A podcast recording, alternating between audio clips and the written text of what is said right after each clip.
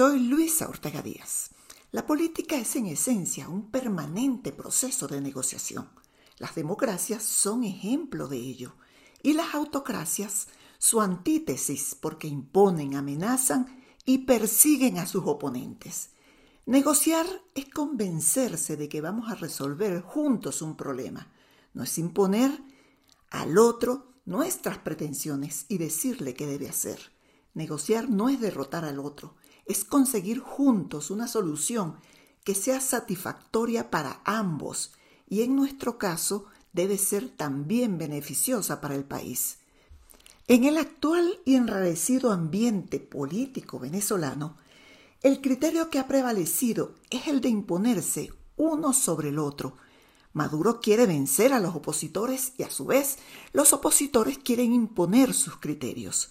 Esa no es una negociación, es un combate en donde pareciera que ninguno está dispuesto a entender los intereses del contrario y las verdaderas prioridades del país.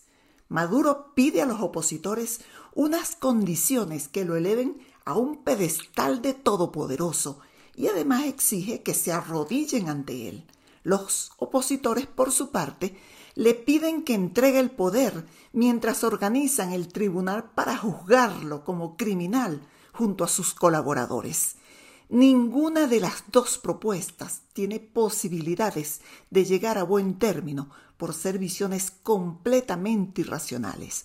Maduro pide que le concedan todo antes de comenzar a negociar, justo lo contrario de lo que se hace en las negociaciones. Las concesiones van al final del proceso, cuando ya las partes han llegado a acuerdos, no al revés.